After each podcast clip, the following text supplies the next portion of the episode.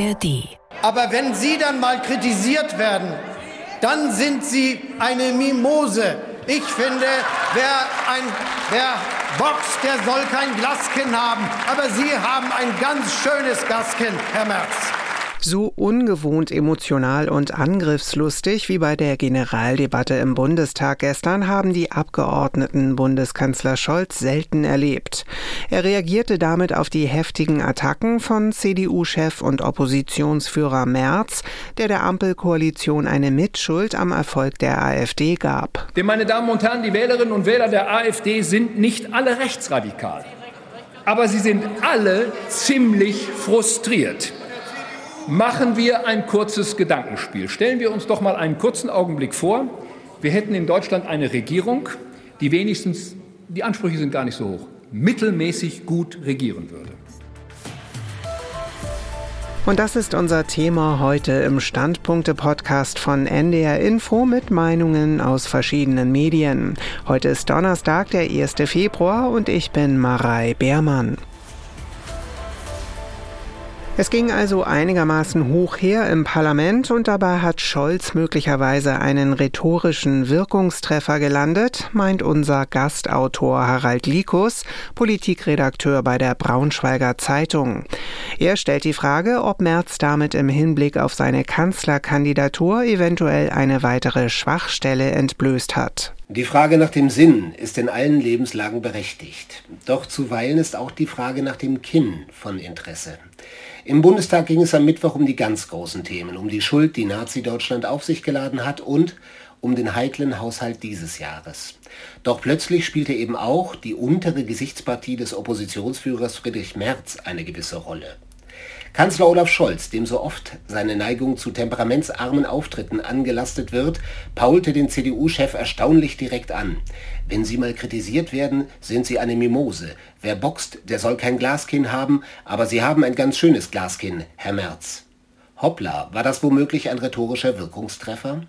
Mag es sein, dass sich zu den eventuell problematischen Fragen nach Alter und Beliebtheit, die Merz mit Blick auf seine mögliche Kanzlerkandidatur souveränerweise selbst angesprochen hat, noch eine Frage gesellt, nämlich die, ob der schlaue, wortmächtige und angriffslustige CDU-Chef womöglich zu dünnhäutig ist für den schwierigsten Job, den dieses Land zu bieten hat?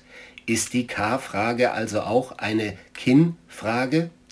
So oder so, das Riesenthema dieser Wochen ist das Erstarken des Rechtspopulismus in Deutschland. Echte Duelle der großen regierungsfähigen Lager, ihr politisch seriös unterlegtes und dann auch mal persönlich zugespitztes Ringen um Zustimmung ist ein gutes Rezept dagegen meint unser Gastautor Harald Likus. Für Hans-Joachim Viehweger aus unserem Hauptstadtstudio ist nach diesem Schlagabtausch klar, die nächste Bundestagswahl läuft auf ein Duell zwischen Scholz und Merz hinaus. Er findet, man dürfe den Bundeskanzler trotz der aktuell mageren Umfragewerte nicht unterschätzen, wünscht sich aber mehr Bescheidenheit. Womit sich Scholz allerdings schwer tut, ist Demut oder zumindest die Einsicht, dass es mit Deutschland nicht so gut läuft, wie es in seinen Reden klingt. Bei der Energiewende bleiben viele Fragen offen, die Wirtschaft schwächelt, immer neue Ampeldebatten verunsichern. Wenn sich hier nichts ändert, kann Scholz noch so kämpferisch sein, er hätte keine Chance auf Wiederwahl bei seinem Aufeinandertreffen mit Merz. Die Meinung von Hans-Joachim Viehweger. Auch Michael Schlieben, politischer Korrespondent von Zeit Online, meint im Podcast der Seite, dass Merz sich keinen Gefallen damit getan hat, einer Zusammenarbeit mit der Ampel generell eine Absage zu erteilen. Das Bedürfnis nach Kooperation der demokratischen Parteien ist ja derzeit ziemlich ausgeprägt, auch seit der neuen, jetzt noch verstärkt bewusst gewordenen Bedrohung durch Rechtsextreme. Und sich da hinzustellen und zu sagen, wir sind in allen Fragen vollkommen anderer Meinung als diese Bundesregierung, nicht im Detail, O-Ton März, sondern im Grundsatz.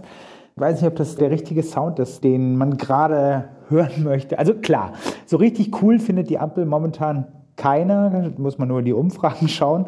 Aber radikaler, apodiktischer lässt sich so ein Oppositionsverständnis ja eigentlich kaum formulieren. Die Meinung von Michael Schlieben von Zeit Online. Auch viele Zeitungen beschäftigt das Thema. Für die Mitteldeutsche Zeitung aus Halle etwa braucht es mehr als diesen einen Auftritt des Kanzlers, um wirklich etwas zu bewegen. Selten hat Olaf Scholz derart leidenschaftlich Klartext gesprochen. Doch das ist zunächst nicht mehr als eine Momentaufnahme. Wenn es nach der Zeitenwende so etwas wie eine Kanzlerwende geben soll, braucht Scholz nicht bloß den Rückhalt seiner Partei, sondern den der ganzen Ampel und das wird mehr bedürfen als einer guten Rede im Bundestag. Die Frankfurter Rundschau sieht hingegen in Scholz Auftritt ein positives Zeichen für die Ampel. Man kann diesen Schlagabtausch für zweitrangig halten angesichts der Probleme in Deutschland. Doch Tatsache ist nun mal, dass das Parlament der Ort der Reden ist und hier gewinnt, wer am besten gesprochen hat. Am Mittwoch hat Scholz gewonnen, der Kanzler kämpft, die Ampel lebt. Wer weiß, Vielleicht versammeln sich die drei Koalitionsfraktionen doch noch halbwegs einig hinter ihm, wenn er die Führung weiterhin wahrnimmt. So oder so war es mal ein guter Tag für die Ampel. Und das waren die NDR Info Standpunkte für heute. Den nächsten Podcast gibt es dann morgen und jederzeit auch als Abo, zum Beispiel in der ARD Audiothek. Einen schönen Donnerstag wünscht Marei Beermann. Ein Podcast von NDR Info.